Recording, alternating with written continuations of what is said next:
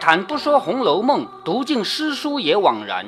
欢迎走进猫哥祥说《红楼梦》，我们一起品味中国古典小说的巅峰之作。好，我们看到啊，刘姥姥刚要说什么，说了半句话，作者在这里插了一个小内容，就是插曲，说贾蓉来了，他是来借一个玻璃抗瓶的。玻璃抗瓶借完以后，按理说这个插曲该结束了吧？突然说王熙凤喊蓉哥儿回来，外面人说小龙大爷快回来。回来以后有事吗？没事儿，什么也不写。然后说走吧，没什么好说的，晚上再来吧。然后这个事儿到此为止，晚上有没有事儿，作者也不提了。好，这个时候我们继续回到刘姥姥这边。这个时候刘姥姥心神方定，就她的心神才又定下来。刚才不是来了一个男人吗？害得她躲都没地方躲嘛，是不是啊？这时候心神才定下来，又说：“今日我带了你侄儿来，不为别的。”他说：“我带了你侄儿来，他带了谁来？他带来的不就是板儿吗？对不对？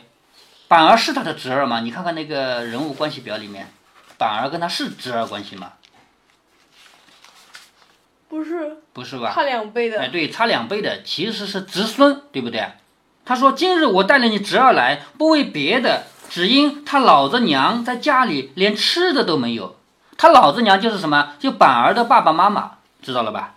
也就是说，我之所以把板儿带着到你这儿来，是来要钱的。板儿的爸爸妈妈在家里连吃饭都没有了，如今天又冷了，越没一个盼头。什么？就是说天冷了，不是连衣服都没有吗？是不是？只得带着你侄儿奔了你老来。就说我没有办法了，我实在没办法，只好带着你的侄儿来投奔你来了。说的又推板儿说：“你那爹在家怎么教你来的？打发他们来做什么的？”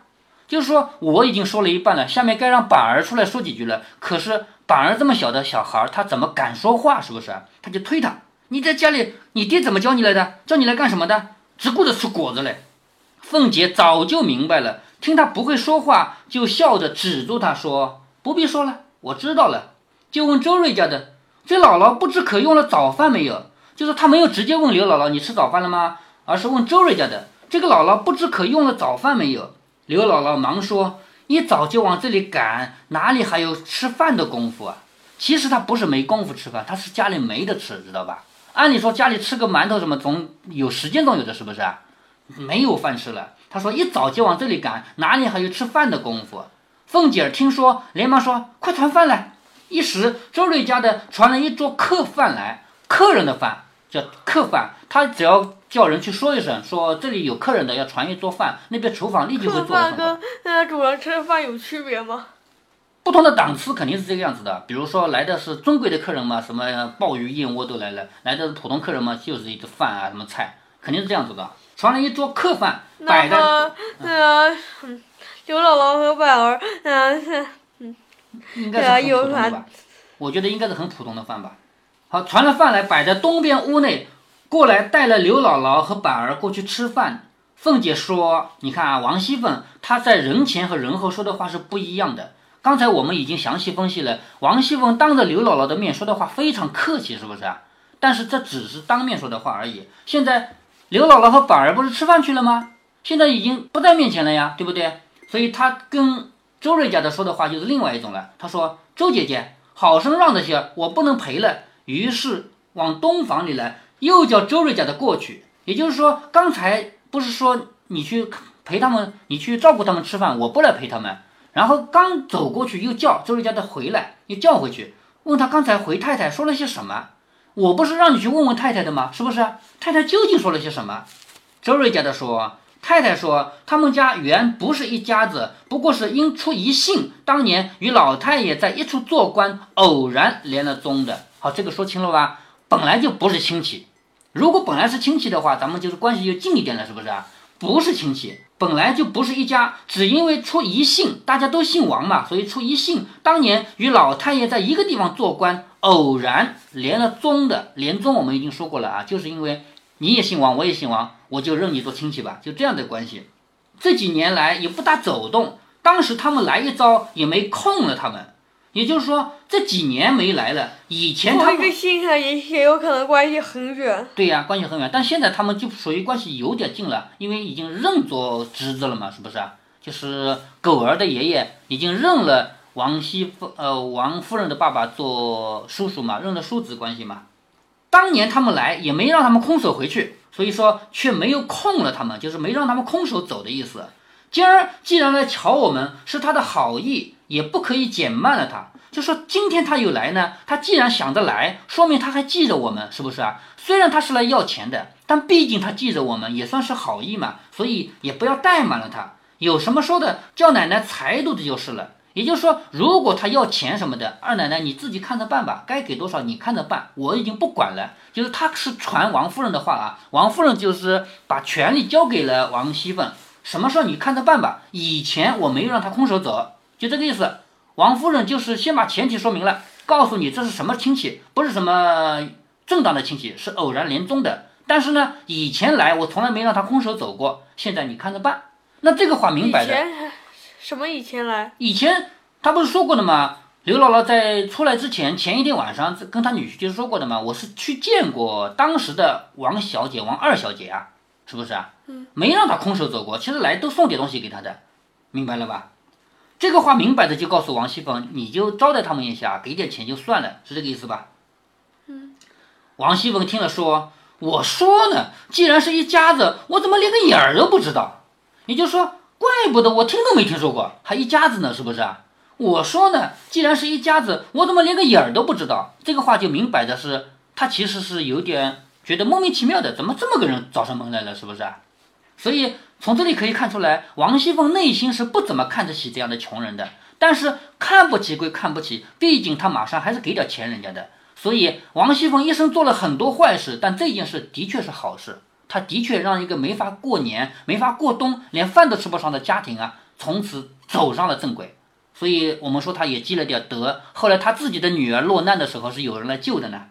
说话时，刘姥姥已经吃完了饭，拉了板儿过来，咂嘴咂舌的道谢。你看，吃完了，啊，谢谢谢谢谢谢。凤姐笑着说：“且请坐下，听我告诉你老人家，就说你坐下来，我要对你说说我的话。说方才的意思呢，我已经知道了。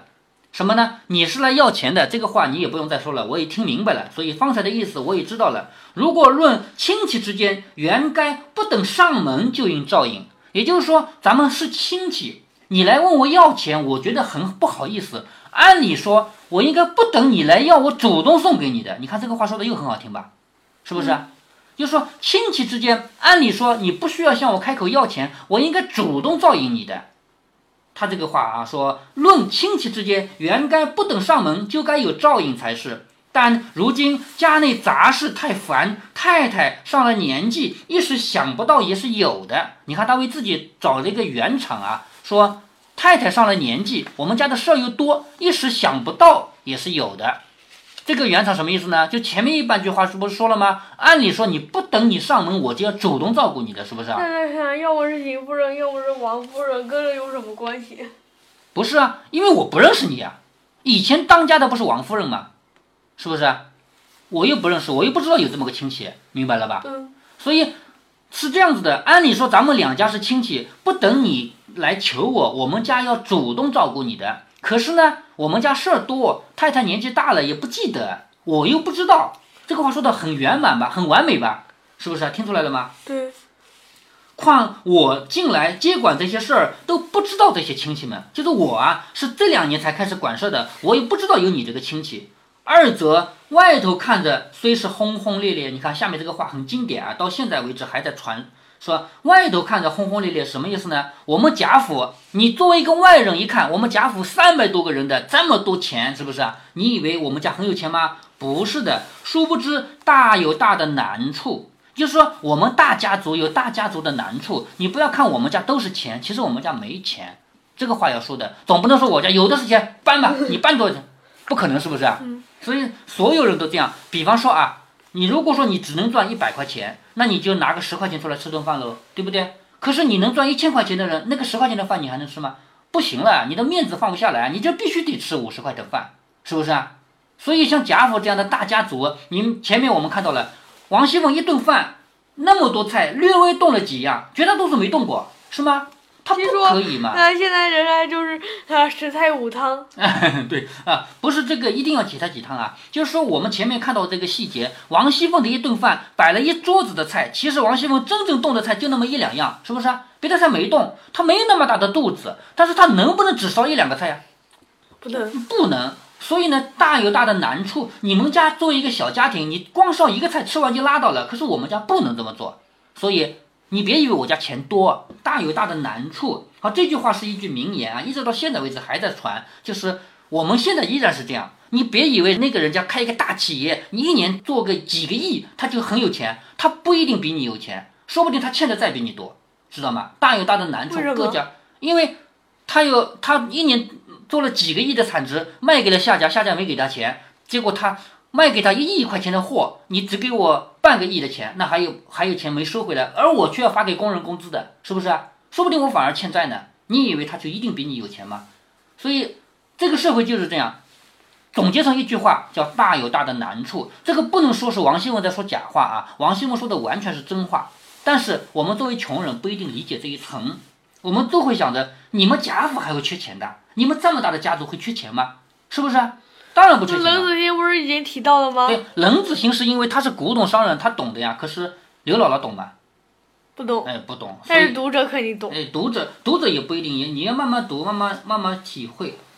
所以现在我们继续看王熙凤怎么说啊？说，殊不知大有大的难处，说与人也未必信罢了。就是我跟你说，你也不一定相信。今儿你既然老远的来了，又是头一次见我张口，我怎么好叫你空着回去呢？就你见我，你这是第一次见我，是不是啊？你还是对我张口了，这么艰难的开口了，我怎么好让你空手回去？你看这个三层意思，第一层意思是说，按理说我不等你开口，我就要主动关照的，第一层意思吧。第二层意思，我们家穷，我们家大，但是有大的难处。第三层告诉你吃个定心丸，你既然来了，我绝不让你空手回去。那这样的话就可以少给点吧，不用给个几千两银子了，是不是啊？所以这个一层一层的关系啊，我们说这个说话很有水平。我们现在所有人说话都在学王熙凤说话的技巧。王熙凤她的人不一定有多好，但她说话真的是天下第一，能说。还记得前面冷子兴对她的评价吗？一万个男人说不过她一个，是不是啊？这就是她说话的本事啊。好像，啊，好像啊，呃王熙凤主要说话本事就是拍马屁。那不一定，不一定。他对贾母是拍马屁，但是他拍马屁不留痕迹啊，不让人觉得他拍马屁，那也是一个本事啊。你要是跑上去对领导，你这这衣服真漂亮，就像是什么什么什么做的一样，那个明摆的就是马屁嘛，是不是啊？但是王熙凤的马屁让人听着不像马屁，那也是一个本事啊，他也是说话有本事嘛。然后说，可巧昨儿太太给我的丫头做衣裳的二十两银子，我还没动呢。你看啊，这里一定要注意，假如有人问你借钱，你说你既然对我开口了，我也不让你空着回去，那我这儿还有暂时用不着的钱，你拿去吧。你能这么说吗？不能，你还有暂时用不着的钱呢，那说明你富啊，是不是啊？所以王熙凤她绝对不会说这个钱我用不着，你拿去吧，绝对不会说这么说。她说什么？她说正好昨天太太给我二十两银子，是给丫鬟做衣裳的，我还没用呢，你先拿去吧。也就是说我挪用了，是不是啊？我把本来要做衣服的钱挪了给你了，为什么要这么说？呃，为什么？就是不能露富啊！你不能告诉别人我还有钱用不了啊，说这是我的存款，你拿去用吧，不能这么说。就算我们现在到了我们现在，比方说啊，谁谁谁要买房子了，说借我十万块钱给我吧，哎，正好我有十万块钱在那用不着，那你拿去吧。你怎么能这么说呢？这么说不是你太富了吗？是不是啊？那怎么说啊？哎呀，我刚好上个月刚想买房子，结果呢，我这个房子啊，买买还欠点钱，我没买得起，那就算了。你急着用，我先把这个十万块钱给你吧。这样一说的话，就不露富嘛，知道吗？这是说话的技巧啊，我们都应该学王熙凤。所以他说：“这是太太给我们丫头做衣裳的二十两银子，我还没动呢。你要是不嫌少，就先拿了去吧。说你不嫌少就拿着，你要嫌少的话，我也没有了，是不是啊？你看这每一句话说的都很有水平。那刘姥姥听见他刚开始说艰难，说大有大的难处，是不是啊？以为没有呢，心里突突突的跳。后来听他说给二十两，高兴的浑身发痒。是不是啊？啊，农村人啊，穷人哪见过二十两银子啊？不得了了，已经。呃，据说啊，据说这样的人，啊，一年只要一两银子。对，像他们家这样的家庭，一年一个家庭一两银子就够了嘛，这个钱很多了已经，知道吧？说，哎，用二十年。呃，不是说用二十年，他这个钱回去不是简单的吃穿，他可以改善生活，可以去做一件事情。刘姥姥第二次再来贾府的时候，已经不再是来要钱的了，是来感恩的，知道吗？他不是说我又好为什么有钱，嗯，还可以，呃，做很很很利，可以换件事做。比方说，我要做生意，我要运一批丝绸去卖卖，那你有本钱吗？是不是？对。那有钱就可以做嘛，是吗？所以刘姥姥第二次来贾府不是来要钱的。对了。嗯。哼，那他们后来干什么的？他第二次来是来感恩的呀。不是，我说他们有了钱以后干什么的？啊，那个没详写，但是他肯定生活过得不错。要不然他第二次不会来感恩，是不是？嗯。带来这些东西来的，结果呢，他来感恩其实也没白来，他送了点农村的特产，什么瓜啊、果啊，这个东西对于贾府来说很缺。比方说咱们吧，咱们到菜场上买菜，五毛钱一斤还不好吃，可是到老家去，奶奶那个扔在扔在外面的菜都比你买的好，因为它新鲜嘛。它新鲜的菜拿来，把最中间那个芯子吃掉了，外面稍微老一点叶子都扔掉了，那个扔掉的都比咱们菜场上买的要好，是不是啊？所以。刘姥姥带来的瓜果虽然不值钱，对他们贾家来说不值钱，但是绝对比贾家原来的要好，这个能懂吧？是吧？嗯。那么因为第二次来惹得老太太很开心，也就是贾母很开心，反而又赏了她很多东西。这一回更没白来，赏回赏给他的都是很很宝贝的东西，像那个高档的布料啊，那些还有一个很一个古董的钟子，这个不是老太太赏他的，这个是那个尼姑叫妙玉赏给他的，也不是。嗯，一个一个一个茶碗，后面会讲到的一个一个喝茶的碗啊，就是妙玉，其实不是送给他，妙玉这个人有洁癖，给他喝过的就不要了，就给他了。结果那个东西可以卖很多钱，那是个宝贝，就是给刘姥姥喝过的嘛。妙玉这个人有洁癖，给刘姥姥喝过的他不要了，你知道吗？明明是个 宝贝，他不要了，啊，这是后面的事啊。好，我们继续。还有这这么有洁癖的人？对了，嗯，那个时代也有有洁癖的人吗？有，永远都会有。好，我们继续读下去啊。刘姥姥听到他说艰难，一开始以为就没有了，心里突突突跳。后来听说他给二十两银子，高兴得浑身发痒，于是说：“哎，我也知道是艰难的，但是俗话说，瘦死的骆驼比马大，这个是一句俗话，因为骆驼长得大嘛，是不是啊？就是瘦死的骆驼那也比马大呀，是不是啊？也就是说，你贾府不是你说没钱吗？你没钱也比我有钱，是不是啊？啊，凭他怎么样？你老拔一根汗毛，比我们的腰还粗呢。”这个话一说呢，就太不中听了。因为农村人的这个话啊，不上台面。他们贾府怎么可能说这么难听的话？说你老拔一根汗毛，比我们的腰还粗呢，是吧？汗毛是吗？毫毛嘛，就是这个身上那根毛嘛。说 说你拔一根汗毛比我们的腰还粗呢。周瑞家的见他这个话越说越难听了，就忙用眼色来指他。凤姐看见了，意思王熙凤当然知道他说话说的不好听，也知道周瑞家的在那儿用眼色想让他不说话嘛，就笑着不理睬。好，王熙凤这个人是很有分寸的，她听到这个难听的话，她也不接下去，她假装没听见。所以我们做人的一个很高的技巧，比如说吧，我听到有一句话很难听，我不想跟他理论怎么办？我假装没听见最好啊。我再举个例子吧，有一次你在吃饭的时候。妈妈好像在往那个汤里面什么加加菜呀什么的，好像加水溅出一滴来溅在你的手臂上，你赶紧叫哎呀烫！我也见到了，我就没叫，我只当没发生，就这么过去了呀。这个就很正常嘛。你为什么非要叫出来呢？叫出来的话，你你觉得那么烫的？对，我也被烫到了呀，没关系啊，别叫嘛。王熙凤她已经做到，她听到这么难听的话，她假装没听见，她也假装没看到周瑞家的在使眼色。因为周瑞家的知道这个话太难听了，是不是啊？使眼色让他别说，但是王熙凤一切都假装不知道。他笑而不睬，指明平儿把昨儿那包银子拿来说：“平儿把昨天那包银子拿来。”其实这个银子根本就不是什么昨天做丫丫鬟做衣服的，他家本来就不止这么多银子，是不是啊？说拿个二十两来不就行了嘛？但是话得这么说，明白吗？说再拿一吊钱来，一吊钱什么意思？知道吗？什么意思？以前的铜板见过的吧？圆的，中间是个方孔，知道的吧？是不是这可吊成一串？对，一串一吊钱就是一串，这个一串就不用数了，就说你这个东西卖多少钱，卖两吊就直接给你两吊，就不用数了，一吊一吊。好像还被称为，好像还有部分称为钱串子的。哎哎，对对，说再拿一吊钱，这一吊钱干嘛的呢？凤姐说：“这是二十两银子，暂且给孩子们做件冬衣吧。如果不拿着，你就是怪我了。就说你要是嫌少的话，你就是怪我了，是不是啊？你拿着吧。这个钱就是一吊钱干嘛的呢？你雇车坐吧。就说你不要再走回去了。你不是早上走过来的吗？是不是啊？你不要再走回去了。你雇车坐吧。改日无事，只管来逛逛，这才是亲戚们的意思。”好，这个话说的多好听啊！以后没事了，你只管到我家来逛逛，这才叫亲戚嘛。亲戚哪能到要钱的时候才来要啊？是不是？平常就要来走走嘛。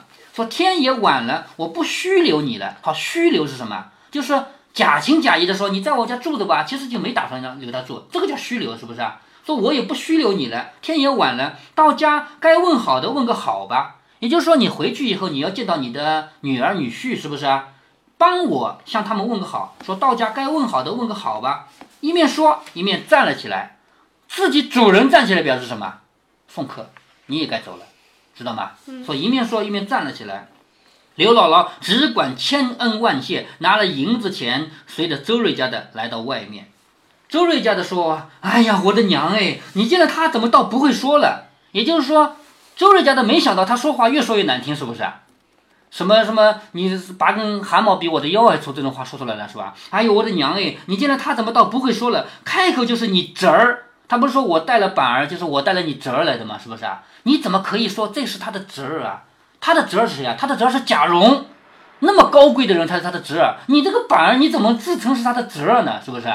他说你怎么开口就是你侄儿啊？我说一句不怕你恼的话，恼就是生气啊。我说一句不怕你生气的话，就是亲侄儿。也该说的和软些，你也不能这么说。荣大爷才是他正经的侄儿呢，就是前面来的那个贾蓉啊，那才是他正经的侄儿呢。怎么又跑出这么一个侄儿来？刘姥姥笑着说：“我的嫂子，我见了他，心里爱还爱不过来呢，哪里还说得上话来？”也就是说，刘姥姥承认自己说错话了，但是说错话的原因是什么？我见了他，我心里就高兴，一高兴我就说不出来了嘛，是吧？两人说着，又到了周瑞家的坐了一片刻，也就是又到他家去坐了一下。刘姥姥要留下一块银子给周瑞家的孩子买果子吃。你看刘姥姥还是很懂事的，要不是你带着我去见，我哪拿得到二十两银子，是不是啊？所以她一定要留下一个银子来给周瑞家的，说给你的小孩去买东西吃吧。但是周瑞家的不会要他的，因为我比你有钱的多了去了。是不是啊？我虽然是仆人，但是我比你还是有钱嘛。说他自己不肯要，周瑞家的如何把这个钱放在眼里，自己不肯。刘姥姥感谢不尽，人从后门去了。好，到这里为止，第六回结束。第六回结束的时候有两句诗，说得意浓时一接济，受恩深处甚亲朋。什么意思呢？得意浓时，得意就是我过得很舒坦的时候，我过得很好的时候，我容易接济穷人，因为我有钱嘛，我有钱就很好接济穷人嘛，是不是啊？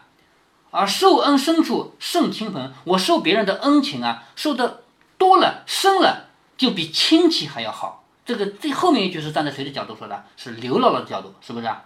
好，第六回到此结束。第六回一共两句，我们再来回忆一下。第一句叫贾宝玉初试云雨情。其实就一小段，是不是？嗯。第二句叫刘姥姥一进荣国府，写了这么长一段，是吗？就讲刘姥姥第一次进荣国府的经历，整个第六回就是这个故事。嗯。好，第六回到此结束。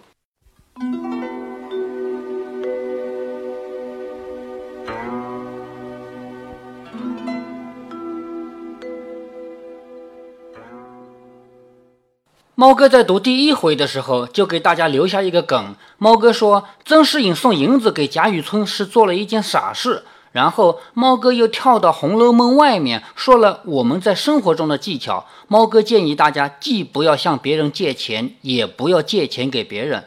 对于借钱的一方来说，只要借了别人的钱，就欠下了永世无法还清的人情债。所以还不还钱已经不重要了，重要的是你有另外一个债再也还不清了。所以贾雨村三更拿到钱，五更就走了，就算他不是一个小人，也完全是正常情况。对于债主来说，你一旦把钱借出去，你就养了一个仇人，你让原来可以一起吃饭、一起喝酒、一起逛街的朋友，从此变成躲着你的敌人。你这样做有百害而无一利。那么。天下人都既不向别人借钱，也不出借给别人，那是做不到的。所以，我们先要从一个思想误区里走出来。如果别人问你借钱，你学会拒绝，并不是伤害友情，而是维护友情。再说了，就算开口借钱的人认为你必须借，不借就不够朋友，他已经开口伤害了友情，把友情逼到崩溃的边缘了，你干嘛要维护？在那次的话题后面，有朋友问我，可是有人开口借了，该怎么办呢？猫哥说，等到刘姥姥开口借钱，王熙凤借给他二十两银子的时候，我再来跟大家讲吧。结果已经有别的听友替猫哥回答了，回答的很精彩啊，说。你要借五万，我是没有。我这里有刚刚发的加班费二百块钱，我还没来得及交给老婆，送给你啊，不用还了。不错，这就是我要说的方法之一。如果你真的想要做一回债主，你一定要做另一个打算，你这是送钱而不是借钱的，你本来就没有打算收回。至于是不是一定要送到他要的那个额度，那可以讨论，送多送少你可以自己权衡的。王熙凤送给人家二十两，对刘姥姥来说那是个不得了的大数目，但是对于王熙凤自己来说，也就是九牛一毛，所以她送得起。这不是借，是送。他没有打算后面刘姥姥来还钱，所以有一位听友在第九集后面留言，我在这一集就可以回答他了。那么，如果你既不想借也不想送呢？有什么办法吗？有啊，那就不要有余钱呀。你只要有点钱就把它花掉，就可以有很正当的理由来拒绝了。那怎么花掉呢？花天酒地吗？当然不是。首先你要为自己的风险担责啊，你要买好必要的保险，像疾病险和意外险买。然后手里还有余钱就买理财。如果你像猫哥这样是个保守型的，你可以买低收益的，至少不会血本无归。如果你有股闯劲，那就买高收益的，或者买他几套房，买他一堆商铺，你还可以开几个店面，聘请员工替你经营，这样都可以把钱花掉，而且多多少少是有回报的。这样你再也没有余钱了。别人刚想开口问你借钱，结果你先开口问他借了，你这不是真要借，只是为了堵他的嘴嘛。当然了，我们还有一句话叫“救急不救穷”。在有些时候，急难关头的时候，能帮人一把还是有必要的。比如说，有人突然生病了，突然出意外了，这种情况下，你不管是借的还是送的，都可以量力而行。但是如果别人向你借钱是为了改善生活，比如买辆车、买套房，不行。如果您觉得猫哥的读书分享有益有趣，欢迎您点击订阅，这样您将在第一时间收到猫哥的更新提醒。如果您有什么要对猫哥说的，不管是赞还是批评，不管是提建议还是唠唠嗑，欢迎您在节目下方留言。您也可以加猫哥的公众号，四个字“猫哥在线”。您还可以加入猫哥的听友群中，微信群呢，用语音节目没有办法说清，还是 QQ 群方便，群号为八四九九六六八九九。不管加入 QQ 群，还是微信群，还是在节目下留言，还是在公众号留言，您都可以围绕着书中的智慧和读书的乐趣畅所欲言。好，再见。